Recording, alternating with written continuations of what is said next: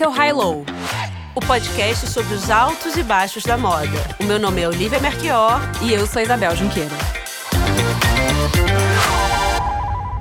Oi, Oli. Oi, Bel. Você sabe que os meus momentos favoritos nesse podcast são sempre quando a gente fala da roupa fora do universo da moda, né? E a gente trata a roupa em outros contextos. E hoje a gente vai falar do vestir, talvez na sua maior potência, porque a gente vai falar bastante da fantasia de carnaval. E para falar sobre esse tema de hoje, a gente tem o prazer de ter aqui com a gente o artista e carnavalesco ou artista carnavalesco Leandro Vieira, que é uma das figuras mais importantes do carnaval carioca dos últimos tempos. Né? O Leandro assina os desfiles da Mangueira desde 2016. Ele já fez de outras escolas, né? mas e, inclusive no primeiro desfile dele em 2016 ele teve um feito notável, né, de já ser campeão logo na estreia, né, em grupo especial. Acho que só o, só o Joãozinho 30, né, havia conseguido isso, Leandro. Sim, sim, é. Até a ocasião, sim. E aí, em 2019, pela segunda vez, né, ele foi campeão com Histórias para Ninar, ou História para Ninar Gente Grande, que homenageava heróis da resistência,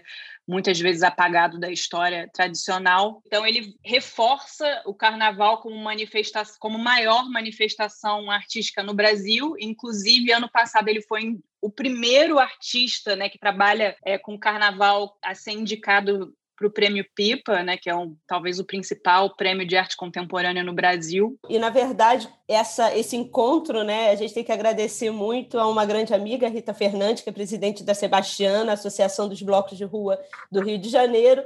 E a gente queria muito falar sobre carnaval e a potência do carnaval no vestuário, esse trânsito né, do, da fantasia e, e, e, do, e da roupa do dia a dia e da cultura brasileira, como que ela vai sendo interpretada nesses campos.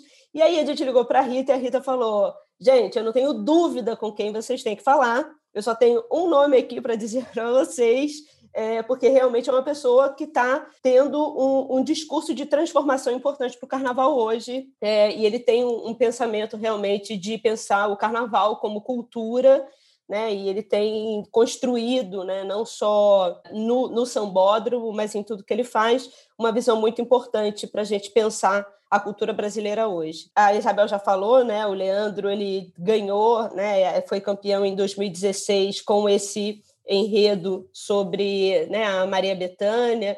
E, e isso gerou, inclusive, uma, um, um documentário que hoje em dia está na Globoplay, chamado Fevereiros. Então, para quem não assistiu, foi lá que eu vi, por exemplo, os desenhos incríveis do Leandro, aonde depois ele diz que ele não mostra para ninguém quando ele vai fazer o carnaval e a gente vai falar vai falar um pouco sobre isso mais à frente.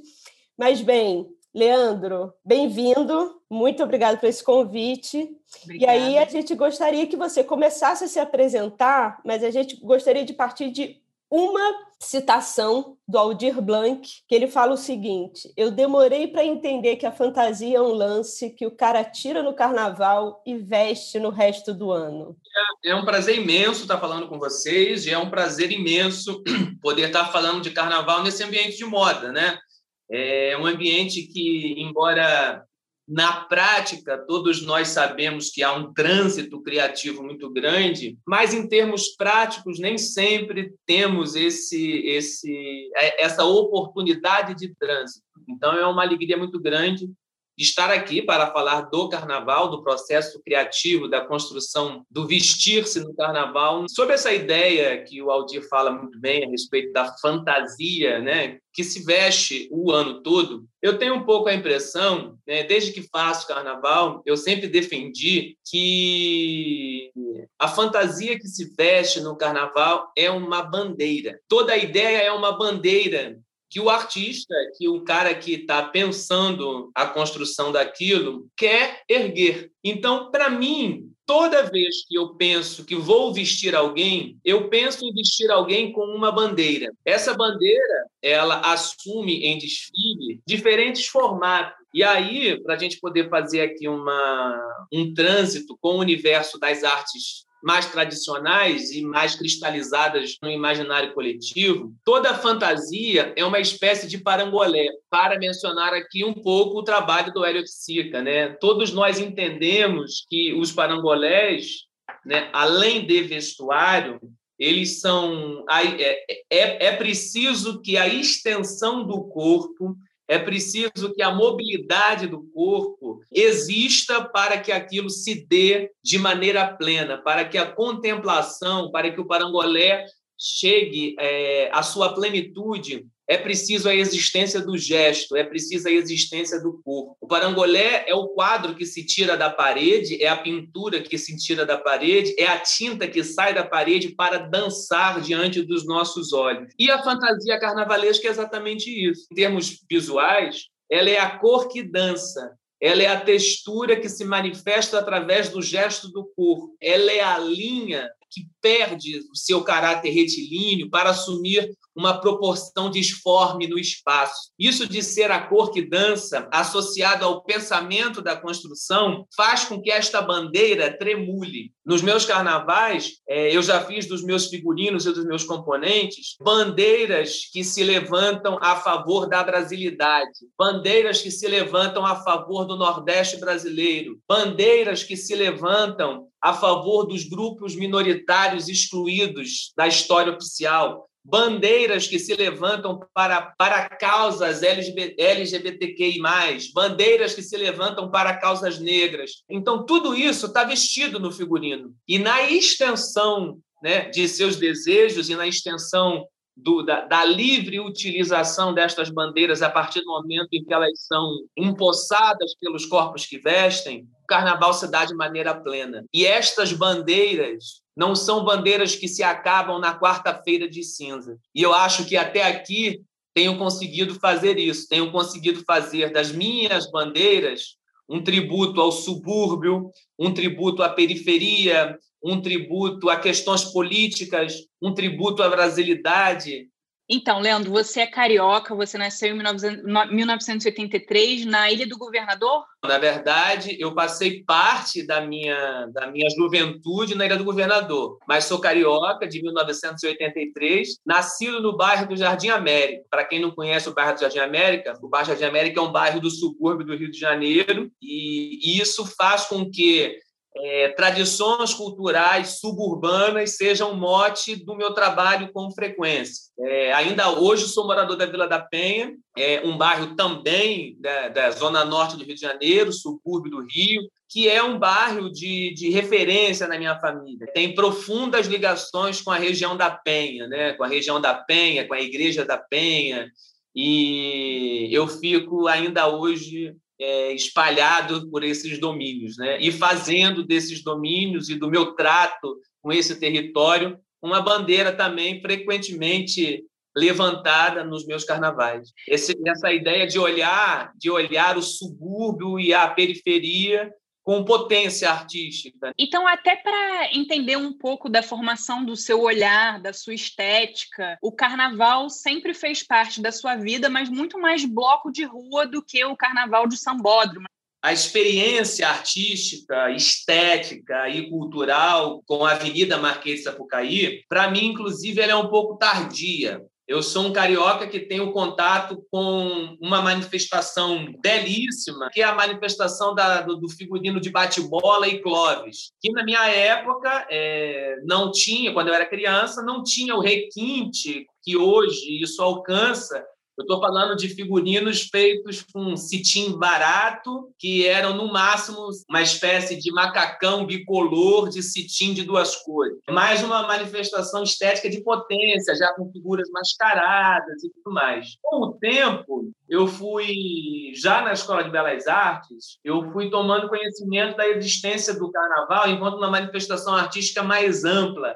E é quando eu tomo conhecimento e quando eu tomo conhecimento, não, mas quando eu passo a, a efetivamente a desfrutar do carnaval em sua plenitude, que é quando eu passo a desfrutar de blocos carnavalescos hoje tradicionais, mas que há 20 anos atrás estavam num momento ainda nascente. Né? E eu estou falando da retomada da Lapa e da região central do Rio de Janeiro como foco de um carnaval plural, né? de um foco, como foco de um carnaval que quer ocupar a rua com, com a música e as tradições carnavalescas. Né? Então, é um período onde eu me envolvo como Fulião, com o Cordão do Boitatá, com o bloco Céu na Terra, com o bloco das Carmelitas, com os Gigantes da Lira em Laranjeiras. E aí eu passo a entender que inclusive para blocos de rua, vestir-se era uma bandeira. Para além da questão da fantasia, do escape, é, o carnaval de rua também era local para que as pessoas vestissem com alegria, vestissem com picardia, vestissem, vestissem com ironia e deboche,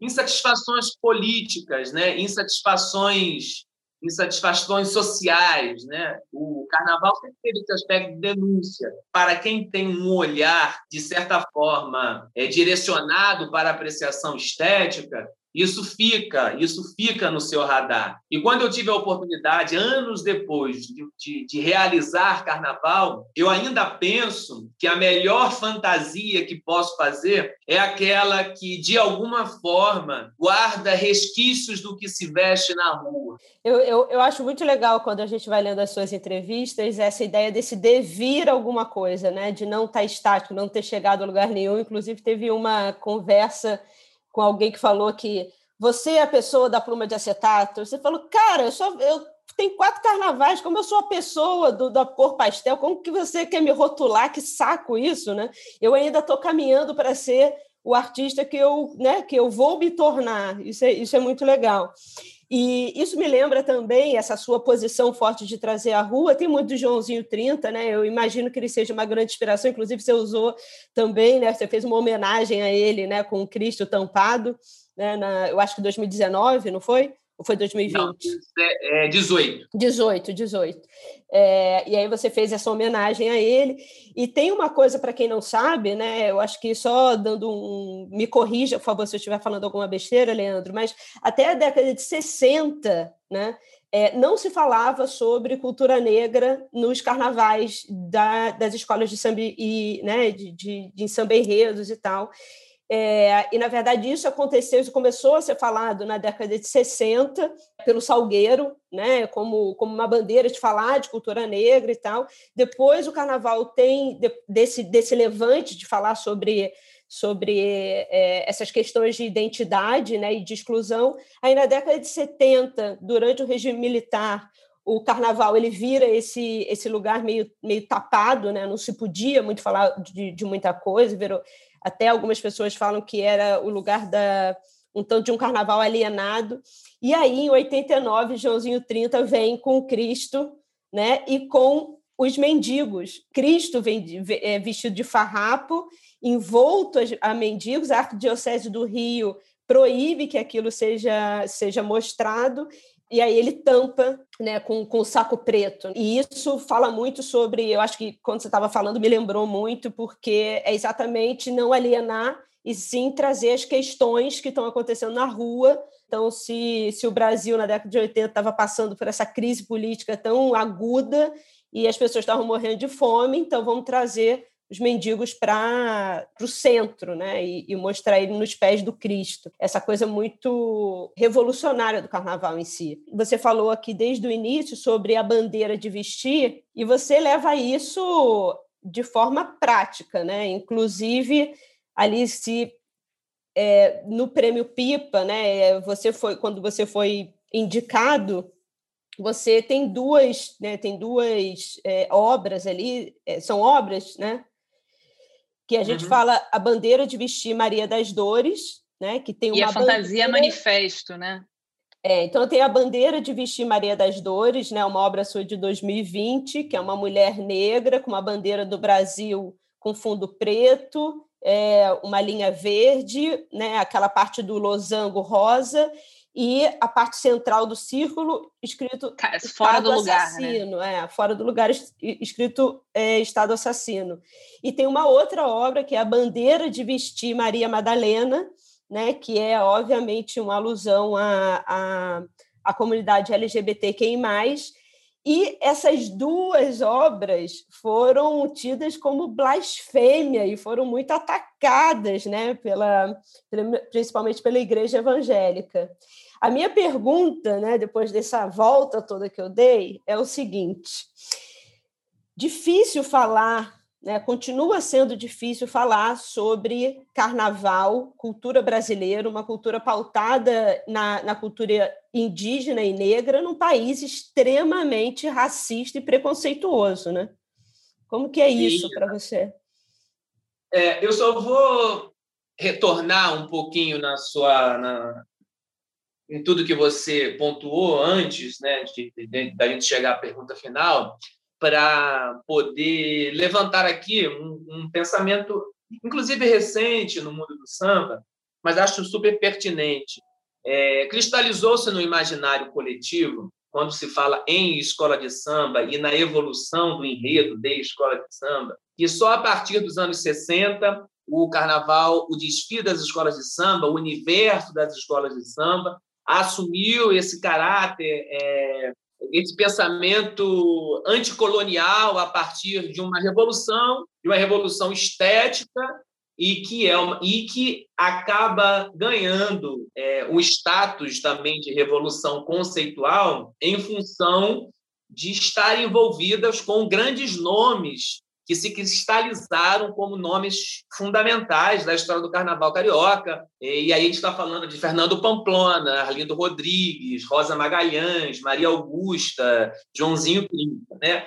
Mas eu sempre gosto, né, ao tratar essa questão, de voltar um pouco né, na, na, na, numa, num recorte cronológico. É preciso entender, e o Brasil, né, o pensamento brasileiro, que é um pensamento perverso, ele muito sabiamente para atender a interesses, a meu ver, eugenistas, né, interesses elitistas, ao meu ver, desassociou do imaginário coletivo, através de questões políticas, as escolas de samba do Rio de Janeiro como movimento negro. Graças a esse pensamento construído, nós associamos a, a escola de samba a uma construção brasileira. E quando separaram o que é brasileiro do que é negro, de alguma forma é, omitiram a potência, a qualidade daquilo que é movimento negro em sua essência. Então, se, nós pararmos para pensar que nós somos um país que em 1888 abolimos a escravidão num contexto de não reparação num contexto onde o negro era tratado como ainda era tratado como mercadoria e seguiu a margem da sociedade. A gente está falando das escolas de samba do final dos anos 20, a gente está falando das escolas de samba do início dos anos 30, como núcleos é, diaspóricos, como núcleos negros, que dez anos depois, nos anos 40, estavam sentados com o presidente da República para negociar que aquilo era atividade cultural de qualidade. Então, desfile de escola de samba, ele sempre tratou os corpos negros como atividade política. Quando Paulo da Portela dizia nos seus discursos dos anos 30 que os negros das escolas de samba deveriam sempre manter os pés, o pé e o pescoço ocupado, fazendo uma referência clara, né? Porque nós sabemos que é, os negros os negros escravos andavam descalços e o calçado era sinônimo de ascensão, de, de... de, qualidade social. Isso, e usar gravata, a mesma coisa. Então, quando Paulo da Portela, um líder do mundo do samba, né, ele, ele diz publicamente que o sambista tem que ocupar os pés e o pescoço, ele está fazendo política. Não, não importa se a escola de samba vai estar homenageando né, a corte do Luís XVI, não importa se a escola de samba vai estar homenageando vestida de Maria Antonieta, se o corpo que vai vestir isso é um corpo negro, se os filtros são filtros negros, se o gesto é um gesto negro e se a orquestra que acompanha isso é uma orquestra negra de tambores. Então, é, escola de samba sempre foi política, escola de sempre, escola de samba sempre foi negociação. E esses pretos que, no começo de tudo, organizaram essa entidade e que, menos de, menos de meio século depois da abolição, estavam negociando algo que viria a assumir o status de cultura brasileira é, internacional, de qualidade internacionalmente reconhecida, esses caras eram líderes políticos, esses caras levavam prestígio para as suas comunidades. Não, o que sim. aconteceu nos anos 60 foi que a, uma revolução estética, ela e aí a estética tem esse poder de sobrepor a tudo. Né? A estética é poderosa demais, né? os olhos é, os olhos são traidores nesse sentido, né? E o que acontece é que o Pamplona, o Arlindo, ao sugerirem é, uma sequência de enredos negros, de personagens com biografias até então desconhecidas, porque Zumbi dos Palmares, de Chica da Silva, no início dos anos 60, quando foram tratados pelo Salgueiro como temas de escola de samba, eram figuras desconhecidas do grande público. Só que o que faz isso alcançar a notoriedade é, é o fato disso ser acompanhado de uma revolução estética que é a base de tudo que foi feito em estética nos desfiles de escola de samba a partir dos anos 60. Consagrou-se o modelo que nós conhecemos de ópera popular. Já existia, né, existiam alguns artistas negros que, que de alguma forma dialogavam com essa intenção, né? A Portela mesmo, capitaneada pelo Paulo da Portela, ela tem um dos seus enredos mais emblemáticos nesse período, dos anos 30, início dos anos 40, um enredo chamado Teste ao Samba, aonde a escola de samba, onde a escola apresentou-se meio que como com figurinos de formandos e diante da o, o abre alas era um quadro negro e diante da cabine dos jurados os sambistas, ao passarem pelo Paulo, eles eram diplomados. Quer dizer, isso tudo já é um. Isso é escola de samba dialogando com estética, conceito, pelas mãos de um negro pensador. Mas que, com todo o aparato, aparato artístico e, e de formação mesmo, que profissionais do Teatro Municipal trazem para o desfile do Salgueiro dos inícios dos anos 60, de alguma forma há ali um, há um olhar diferente, né? E graças a, a, uma, a uma ideia de, de que o que vem de fora é melhor, isso se populariza de uma maneira de uma maneira grandiosa demais, ao ponto né, de das pessoas meio que acharem que estética e cultura de resistência em escola de samba se dá a partir dos anos 60. Não é assim também, mas não é só isso, né? É, é uhum. redu... um pouco reduzir. Eu acho, eu acho que o ponto que eu queria falar mais era até da, da repressão do que se mantém como margem, né? E aquilo que vai para o grande público. Então, né? Então, assim, é, até a década de 60, de certa maneira, tinha uma repressão daquilo que seria essa expressão popular de rua e daquilo que seria vinculado como grande público. A existência das escolas de samba, a história das escolas de samba, ela é também uma história de barganha para existir. E isso fez com que, ao longo da história, as escolas né? desfrutassem do prestígio, mas também teve o ônus e o bônus dessa situação. E é evidente que, durante o período da ditadura militar, as escolas sofreram essa repressão e acabaram meio que entrando para o lado chapa branca, o que nos anos 80, com o início do processo de redemocratização, começa a, a ser rompido. E aí a gente começa a ter desfiles de escolas de sambas que são manifestos pela anistia política, manifestos pela redemocratização, sobre as questões sociais do país, algumas escolas voltam a ser páginas que documentam o ambiente político brasileiro.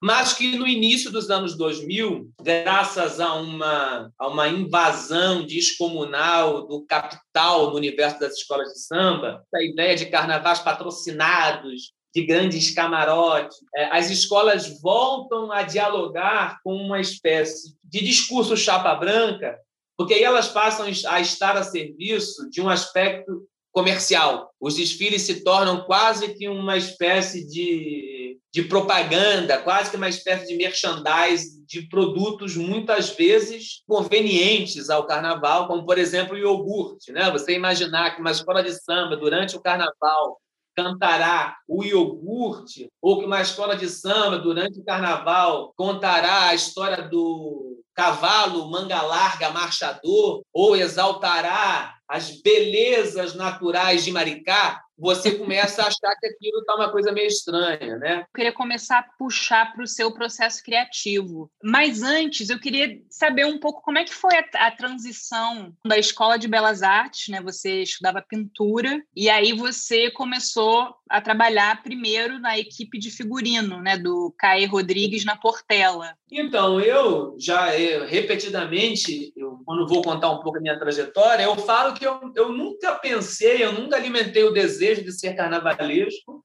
Você pensava em trabalhar, por exemplo, dentro do sistema de ar, da arte? Era notório que eu iria trabalhar com arte, né? Eu era aquele garoto que, aquela criança que estava sempre desenhando. Papel e canetinha era o que eu mais gostava, era o presente mais comum. Eu ganhei a vida inteira dos meus tios. Então, e com o tempo eu fui amadurecendo o desenho. Quando eu cheguei no segundo grau, tinha que fazer uma opção para o vestibular minha opção para o vestibular foi a Escola de Belas Artes. É, então, na minha cabeça, eu ia trabalhar com arte. É, mas eu ia trabalhar com arte e talvez eu tivesse na minha, no meu radar o pensamento formal da arte, né? Eu ia trabalhar com exposição, ia, na minha cabeça eu ia expor, eu ia trabalhar com galerias, eu ia fazer um outro caminho. O destino das escolas de samba nunca havia passado na minha cabeça como um lugar para, para, eu, faz, para eu produzir arte. Mas ainda na Escola de Belas Artes, eu tomei conhecimento da existência de estágio. Foi com essa possibilidade de estágio que eu acabei tomando conhecimento que, de alguma forma, um cara que tinha aptidão para pintura poderia estar a serviço de um processo criativo de escola de samba. E aí eu comecei então a colorir figurinos que eram feitos por outras pessoas. Mas eu fui ficando, né? Um ano eu fiquei, no ano eu fiquei para o outro, no outro ano eu fiquei para o outro, e aí eu fui vendo como fazia, né? Eu fui, eu fui, eu fui aprendendo. Na verdade, a Escola de Belas Artes não me ensinou absolutamente nada de como ser carnavalesco. Na Escola de Belas Artes, eu me formei cidadão. Na Escola de Belas Artes, eu me formei artista. Na Escola de Belas Artes, eu entendi meus privilégios, eu entendi contra o que eu deveria lutar, eu entendi o que, o que eu tinha de valor, o que o ambiente que eu vivia tinha de mais valioso, e isso é fundamental para o artista que sou hoje. E na Escola de Belas Artes eu aprendi estética, eu aprendi Você... a fazer carnaval fazendo carnaval. Você até diz que o seu trabalho é, você define como a antinovidade, né? Porque tem muita escola de samba, muito carnavalesco, como a gente falou, cada ano tem que ser uma coisa completamente diferente e você vê como uma, cada ano como uma né? continuação. Né? É. Tem um desfile tem dialoga com o um outro. Isso vem muito né, da sua formação de artista. Sim, é. E aí é curioso você estar tá falando isso, porque quase sempre me perguntam a respeito disso, né? Como uma espécie de demérito na repetição, que eu não acho que é repetição. Eu acho que é é o interesse de falar sobre algo, né? E, e o que eu tenho interesse de falar ainda não se esgotou. Eu não vejo necessidade em provocar rupturas na minha cadeia criativa, porque eu não falei tudo o que eu queria falar. E é por é. isso que, para o próximo ano, eu vou tratar o besouro como tema do Império Serrano e o Cartola, o Jamelã e o Delegado como tema da Estação Primeira de Mangueira. E eles são a extensão da Menina de Oiá, eles são a extensão. O Cartola pode ser perfeitamente aquele corpo negro crucificado no último desfile da Mangueira. Quando, como a Isabel estava falando lá é, é, da, da, sua, da sua base como artista, e você falando que desde criança você recebia a canetinha. Eu olhei os seus desenhos, inclusive no Fevereiros, né, que aparece uma parte de, do, dos seus moodboards, e esses são incríveis. Realmente você é um puta desenhista. E aí eu fiquei muito impressionada mas também um tanto entendi o porquê. Você fala que você não cria projeto, você não desenha e você não mostra para ninguém, é, principalmente para modelista, costureira, sobre os figurinos, porque você quer ter controle daquilo. Explica um pouco o que é desenhar tão bem, mas também guardar esses desenhos para você e não passar isso para sua equipe. É, o desenho é a melhor maneira que o artista tem de colocar no papel a ideia que vai ser transposta né, para a realidade. Mas, ao mesmo tempo, quando modelistas, costureiros, aderecistas, chapeleiros têm acesso ao resultado, o que você quer no final, inevitavelmente, é, esses profissionais eles acabam colocando uma carga do que eles já fizeram, do que eles já conhecem. A costureira que trabalha comigo costura para mim e para uma série de carnavalescos. O modelista que trabalha comigo, ele modela para mim e modela para uma série de carnavalescos. O pintor de arte que trabalha comigo, ele pinta meu trabalho e pinta o trabalho de uma série de outros carnavalescos. De um modo geral, todos que trabalham comigo têm mais tempo como profissional de carnaval que eu tenho como artista que realiza carnaval. E, inevitavelmente, eles irão adaptar ao seu modo, ao seu método, às suas facilidades, o que eles compreendem como resultado final a partir de um desenho definitivo e apresentado previamente. Eu não quero que isso aconteça. Eu não quero que esta interpretação prematura, baseada no que já foi feito para outros artistas, se manifeste naquele momento. Então, eu sou aquele cara que fica do lado, é, dizendo: olha, isso aqui, corta aqui, tira aqui, entra aqui. Uma... Qual é o material? Não, vamos modelar primeiro, o material é depois. Porque senão, inevitavelmente, o profissional busca caminhos que são caminhos de facilidade. Mas não é facilidade porque ele quer fazer o fácil mas é porque é muito melhor fazer o que já foi feito, é muito melhor fazer o que já conhecemos, o que de alguma vez ou que em alguma vez fizemos e deu certo. É, é, é, tipo aquilo, se vê um desenho que é tão claro como o seu, tão bem feito, vai falar, ué, mas aquilo desenho você botou assim, e aí interpreta a sua maneira, né? E ainda Exatamente. justifica com o com seu desenho. Eu quero ter a liberdade, inclusive, de mudar, porque, na verdade, o fazer implica em descoberta. Por isso que eu gosto de acompanhar a modelagem, a costura, porque às vezes algo que é feito para servir de caminho para o resultado, às vezes aquilo se apresenta o resultado melhor. E aí eu gosto de estar ali para ver, entendeu? Eu não sou o cara que vai que vai entregar um desenho que no final do dia vai passar para ver o que aquilo virou. Eu, eu tenho interesse em como aquilo virou, entendeu? Muito bom. E tem uma outra entrevista sua que você fala que você é o resultado de uma crise no carnaval, né?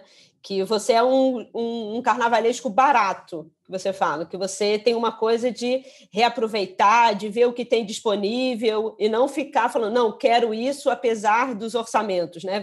O quanto que eu tenho e eu vou fazer o meu melhor com isso. E aí você fala que você adora os seus carnavais remendados, suturados, né? É, uhum. Como que trabalha essa, essa história do, do material? Porque, assim, aí, puxando para nossa, nossa sardinha aqui na moda, isso é um desafio gigante também de todo o jovem diretor criativo, estilista, né? Porque às vezes você vai com uma ideia, né? Um, uma expectativa do que você quer fazer, mas está muito além do que você financeiramente realmente pode realizar e você inverte isso, né? Se virar. É. E não tem um projeto fechado. Né? É, eu, não, eu não gosto mais da ideia do projeto fechado porque eu percebi que o projeto fechado ele é um limitador, ele limita. Né? O projeto fechado, quando você se depara com, com um percalço no caminho, ele, ele te desanima. E eu não quero ser o cara que vai ficar correndo atrás de realizar um projeto que está no papel. Eu não quero ser esse cara. Então, eu, eu, eu prefiro a construção diária. Eu prefiro acordar e ir para o meu ambiente de criação, que é o barracão, saber o que tem para. É,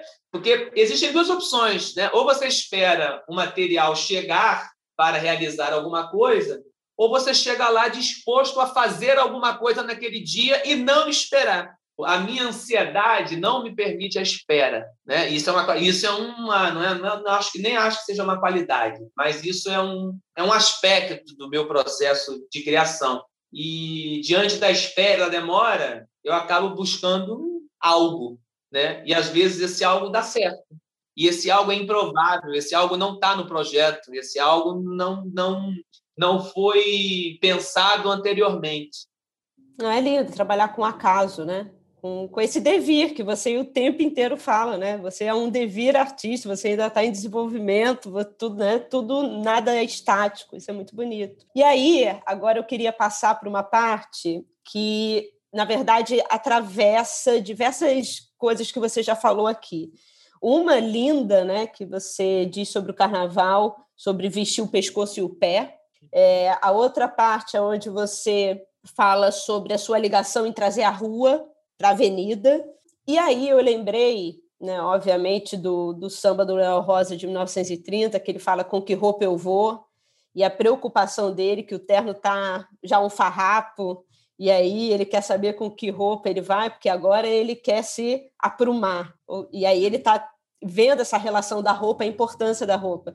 E você aqui falou de grandes figuras de estilo, né, da nossa cultura, como Cartola, o Nelson Sargento, é, que a gente delegado, acabou de perder, que a gente acabou de perder, o Jamelão, o Walter Alfaiates, todos eles são figuras de estilo muito importantes.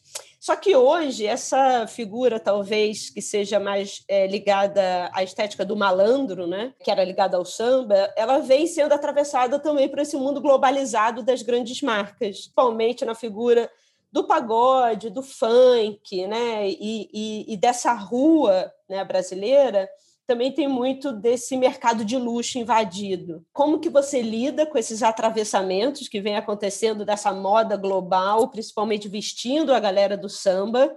Se isso é real ou se isso ah, como você vê essa construção misturada?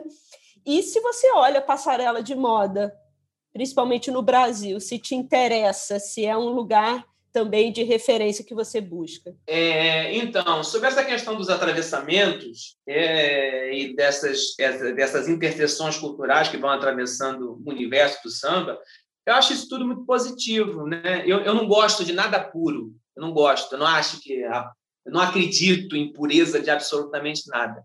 Eu gosto da mistura, eu gosto do, eu gosto do que bagunça, eu gosto do que revira, eu gosto do que eu não entendo. O que eu sei ou o que eu já soube não me interessa tanto quanto aquilo que eu não sei, aquilo que eu desconheço. Eu gosto mais do que eu não conheço, eu gosto mais do que me causa estranheza.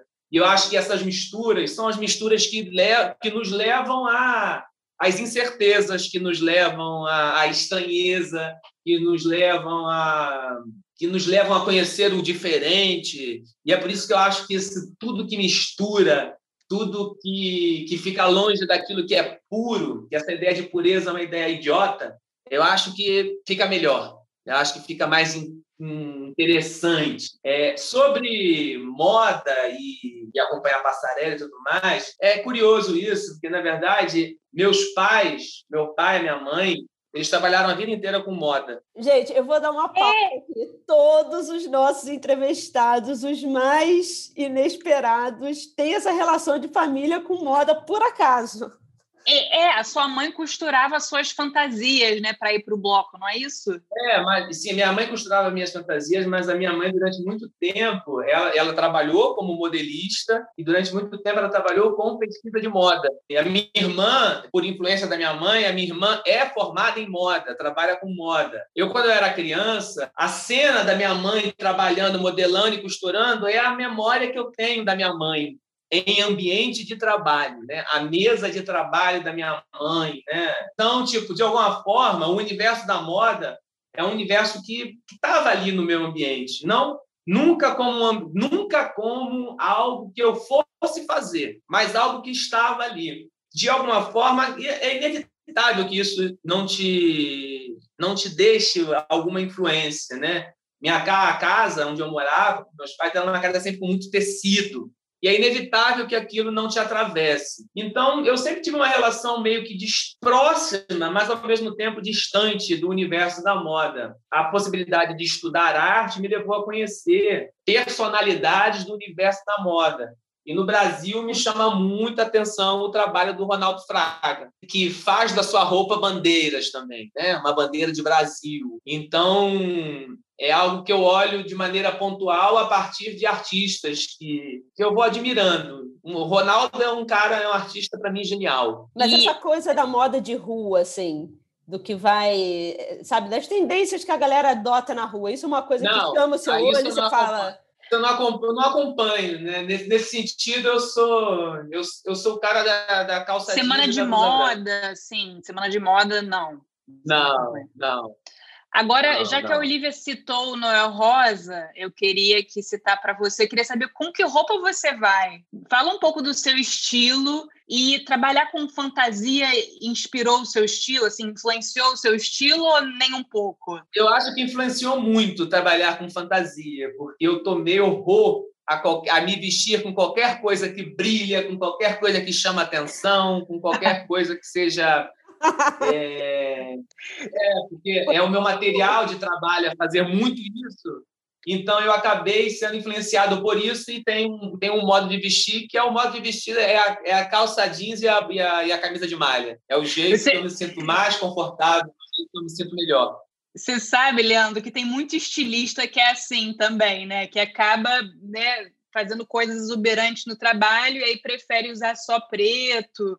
E também a gente, como a, gente, a Olivia te falou, a gente entrevistou o Ney Mato Grosso e ele falou uma frase que ficou icônica, que porque ele se, né, ele é super extravagante nos palcos, na performance, mas na vida pessoal é camiseta e jeans.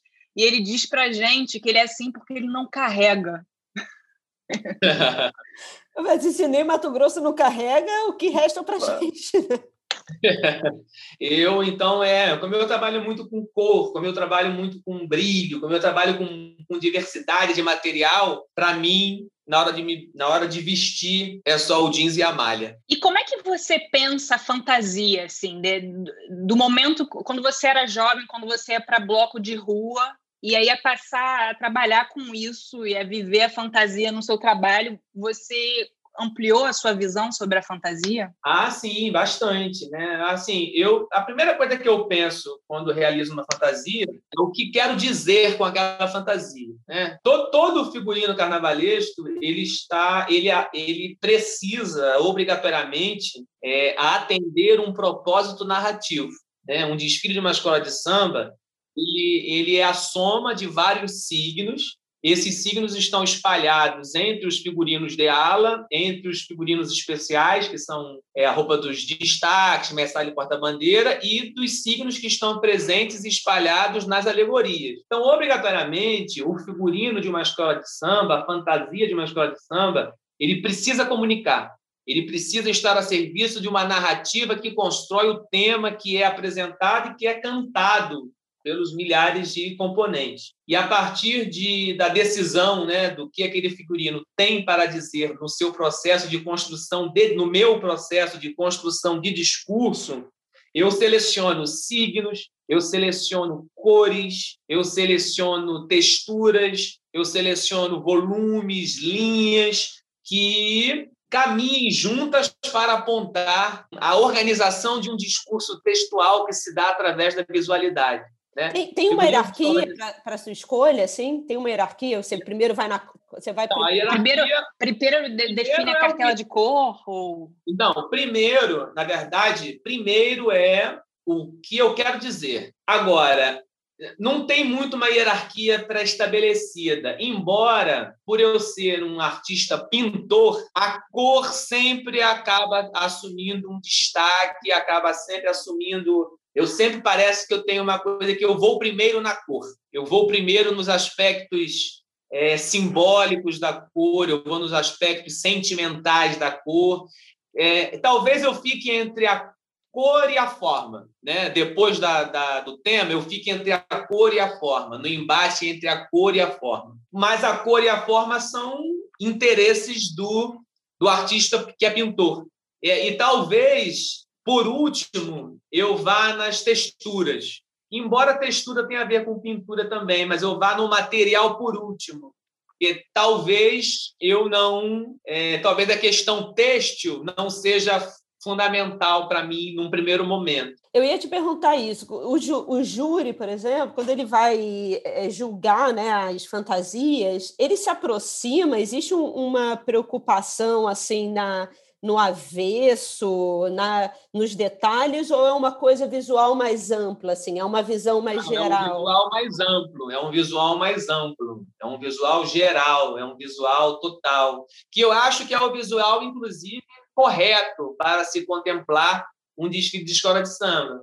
Eu acho que o desfile, sobretudo para mim, eu sempre acho que o desfile de escola de samba, para mim, que sou um artista pintor, eu sempre acho que é preciso olhar a distância. Sabe aquela distância que, que, que nós temos que dar do quadro para contemplar o todo? Eu sempre acho que o desfile da escola de samba, o melhor lugar para assistir o desfile da escola de samba é a arquibancada com uma certa distância, porque eu acho que ali dá o distanciamento da apreensão do todo, né? Quando, quando o espectador se distancia, e é por isso que desfile de escola de samba funciona muito bem para a TV, porque a TV dá uma noção do, do recorte do todo. É como se o, o espectador conseguisse, com uma certa distância, ter a dimensão das cores, da pincelada, das formas, das texturas é. de uma forma mais completa. Com certeza, mas, mas a TV também dá aquele close, né? E hoje em dia, com as TVs, com a tecnologia, dá para ver bem em detalhe também. Sim, sim, mas aí eu acho que não, não, é não é a contemplação do todo, sabe? Eu acho que o júri, que se o júri não é como uma passarela de moda, por exemplo, que vê a proximidade, é bom na verdade, por mais que o figurino seja pensado unicamente, ele não é só pensado unicamente, ele é pensado para ser 100, né? ele é pensado para ser 200, ele é pensado para ser uma gama de cor que dança, ele é pensado para ser a textura que dança, a cor que baila. Então, você é, é, é mentiroso a fantasia que é única, ela é mentirosa. A fantasia múltipla é que dá a totalidade. É, é como se uma fantasia só fosse uma pincelada só, né? Você Isso, tem que ver exatamente. tudo para ver o quadro inteiro. E teve alguma fantasia, Leandro, que você que ficou na sua memória? Você fala, inclusive, que trabalha muito com memória afetiva, né, na construção de tudo que você faz. Mas teve alguma fantasia que você olhou e falou assim, cara, essa aqui realmente me deu um sentido de, de completude, ou e, e, outro grupo que você falou, olha, não, esse aí realmente vai, sucessos e fracassos, sucessos e fracassos, Leandro.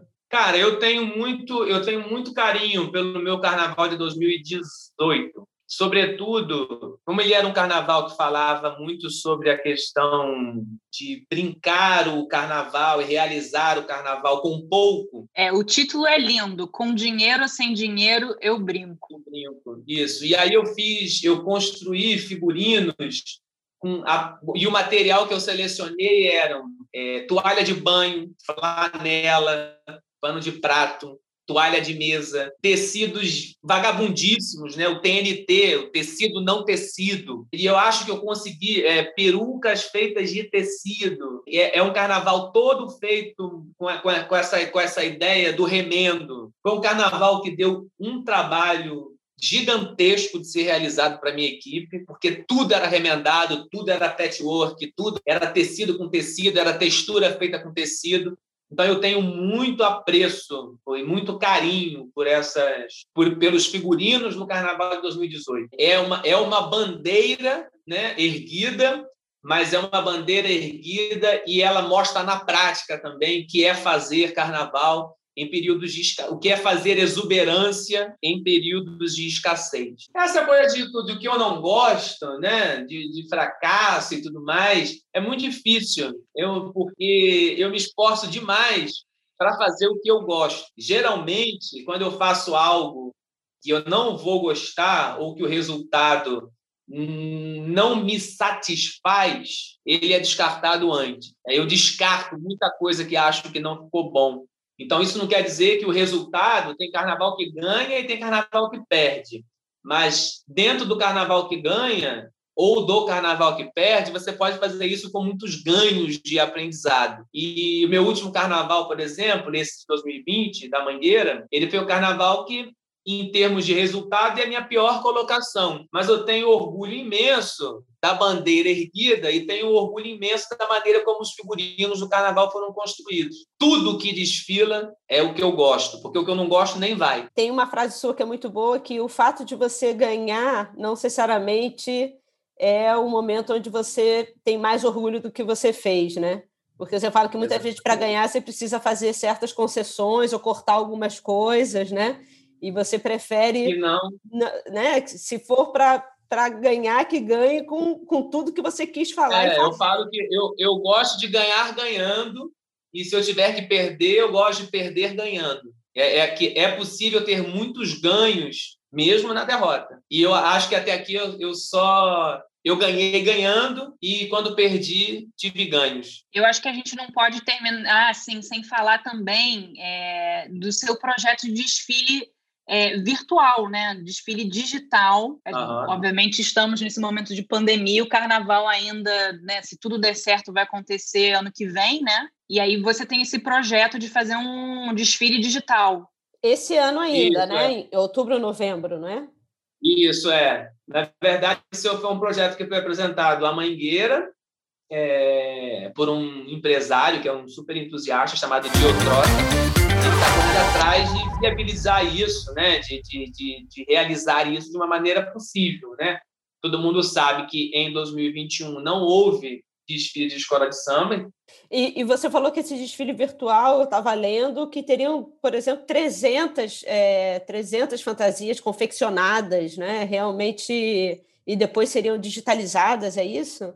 É exatamente isso. Na verdade, seria um desfile que ia usar o que há de mais moderno em termos de computação e tecnologia 3D. Eu realizaria um projeto de figurinos que seria seria transposto do papel para a realidade, cerca de 10 figurinos de cada ala, no contexto de 20 alas. Então, a gente está falando de uma construção mínima. Né? Então, seria a, a, mini construção de um desfile que seria filmado e multiplicado graças a processos digitais de computação gráfica, né?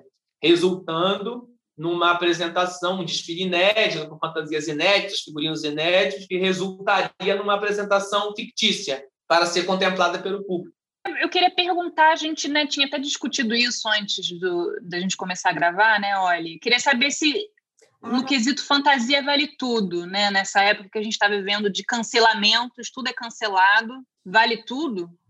É, só, só eu complementando a Bel, é, bem lembrado que eu já tinha esquecido dessa pauta. É um pouco polêmico até, porque o carnaval, desde a, da, do seu início, né, da, da, sua história ali, ele é esse lugar da, da, quebra do comportamento que é o normalizado. É subversivo, né? É, é o subversivo, é o quebrar as estruturas e inverter categorias. Então, a gente sempre viu é, no carnaval essa coisa da troca da roupa de gênero. É, você mesmo falou, né, das pessoas vestidas, pessoas pobres vestidas de reis, reis vestidos de, né, de, de, de colombinas e ciganas, e, e é esse lugar da, da quebra da hierarquia normal, né?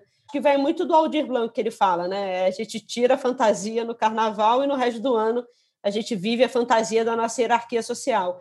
Mas hoje em dia a gente tem também visto é, diversas reivindicações, como você fala, bandeiras importantíssimas, mas que também falam sobre o problema né, dessa, desse momento do carnaval até então, de homem vestido de mulher, mulher vestida de homem, é, celebridade vestida de índio, como, como é, né, pessoas brancas vestidas de baiana. Então, como que você vê isso? Então, eu acho que nós somos uma sociedade em constante processo de aprendizado. É, as pautas estão aí e nós temos que aprender com as pautas. Concordo absolutamente com o fato de do carnaval ser um espaço para subversão. E aí é preciso que a gente pense junto, né? O que é subversão num país racista? Porque a estrutura do Brasil é racista, homofóbica, misógina, machista, racista, preconceituosa. Então, essa é a estrutura. Então, inverter isso é não ser racista, não ser machista, não ser homofóbico. É, é preciso pensar de maneira coletiva como faremos do carnaval este lugar que inverterá este país. E aí é por isso que não é possível o carnaval, determinadas fantasias, serem utilizadas para reforçar esse país. E aí é preciso ter essa consciência de entender que o país é um todo e que nós, ao invertê-lo para levantar bandeiras contrárias a esse país, esse país que nos desagrada, a gente tem que refletir como vestir. Então, respondendo a outra pergunta, É, na fantasia vale tudo? Não, não vale tudo. Da mesma maneira em que hoje a gente sabe que o humor bom é aquele que faz com que todos riam e não apenas alguns, a gente tem que entender que o carnaval bom é o que se manifesta de maneira completa para todos e não para alguns. O carnaval tem que ele em alguns aspectos ele é dor e delícia, mas é bom que seja delícia para todos e não a dor de alguns. Fechamento melhor não há, meu amor. Que lacre, não maravilhoso, perfeito. Agora, é, bem, eu acho que é isso, Bel. Olha, tinha uma outra frase que eu queria que você, que eu queria mencionar, de repente, você queria comentar, que eu, que eu acho é, não, mas é porque eu achei uma frase linda que você diz, que não é sendo o outro que vou apresentar meu melhor trabalho. É, você tem várias frases incríveis, né? Que é. a gente foi anotando aqui. É, de uma consciência de coerência uma coerência de uma consciência cultural é fantástico é, eu acho que é o mais importante para o artista o mais importante para o artista é ter essa consciência que essa coerência com a obra, né? Eu acho que isso para mim é, um, é, é, uma coisa talvez seja o mais chato mesmo. Mais chato e, no sentido, talvez seja onde eu sou mais exigente, onde eu sou mais chato. E, e, e, você sempre teve isso em mente, assim, porque é isso que você falou, de não é sendo outro que eu vou apresentar meu melhor trabalho, é ao mesmo tempo simples, mas tem gente que demora a vida inteira para chegar até essa conclusão, né? Você uhum. sempre teve isso claro na, na sua cabeça? Ou você já teve crises? Não, não, sempre tive isso claro. Até porque eu não sei fazer o que o outro faz. É muito difícil. É muito e é por isso também que eu não tenho que não me incomoda também de é, achar que o outro está fazendo algo que eu estou fazendo. É, ninguém sabe o caminho. A gente a gente só a gente só a gente só é o que é percorrendo o caminho, né? Não adianta atalho. Você pega a obra pronta de alguém e tenta se aproximar daquilo, é impossível fazê-la. É pegar atalho. Ninguém chega a lugar. Você chega mais rápido até usando um atalho, mas você perde a caminhada. Então, é, eu sou o que eu sou por causa da minha caminhada. Eu me utilizo do subúrbio de maneira potente eu vivi no subúrbio, fui criança correndo atrás de doce de Corme Damião, fui criança que brincou em quintal de ladrilho quebrado, misturado, mosaicado para ser chão. E as minhas andanças me levam a construir o meu repertório. Eu não consigo fazer o repertório dos outros, eu não andei pelo lugar onde os outros andaram, não comi a comida que os outros comeram. Então, ficar nessa expectativa, nessa ânsia de querer fazer algo que não sou eu e que é o outro, não vai me levar a lugar nenhum, eu não vou saber, eu não vou saber fazer. Eu não vou me meter a fazer o que eu não sei, né? não vou me meter a discursar sobre o que eu não sei, eu não vou me meter a, a, a utilizar signos que eu desconheço. Não tem é, como. Mas também já disse aqui que gosta de ir atrás de tudo que você não conhece, né? Você pode não discursar sobre, mas você vai ali atrás tentar entender o que, que é isso aqui. Sim, né? mas porque as coisas passam a ser nossas a partir do momento em que a gente as incorpora. Mas é preciso incorporar de verdade. Não pode ser superficial, não pode ser banal. Eu gosto do diferente, mas para incorporar, né? Para para poder entender, para poder conhecer, para poder saber mais, né? É, para viver, né? Para não virar um discurso Exatamente. Vazio, né? Mas Leandro, é, sua história com o Carnaval, agora realmente para fechar, mas você vê um início, meio e fim, o início já aconteceu, o meio está acontecendo. Você vê assim, não, eu estou no Carnaval, mas eu tem um tempo e depois eu gostaria de fazer outra coisa, ir para outro lugar, ou você pensa uma vida aí no, no carnaval? Eu, tô, eu, tô, eu tenho pensado sobre isso, na verdade. Não tenho a conclusão sobre isso, mas tenho pensado sobre isso bastante, inclusive. Acho que a pandemia impõe esses pensamentos para a gente, assim, né? O início já rolou. Eu não sei se estou no meio. Acho que ainda estou no início. Estou caminhando.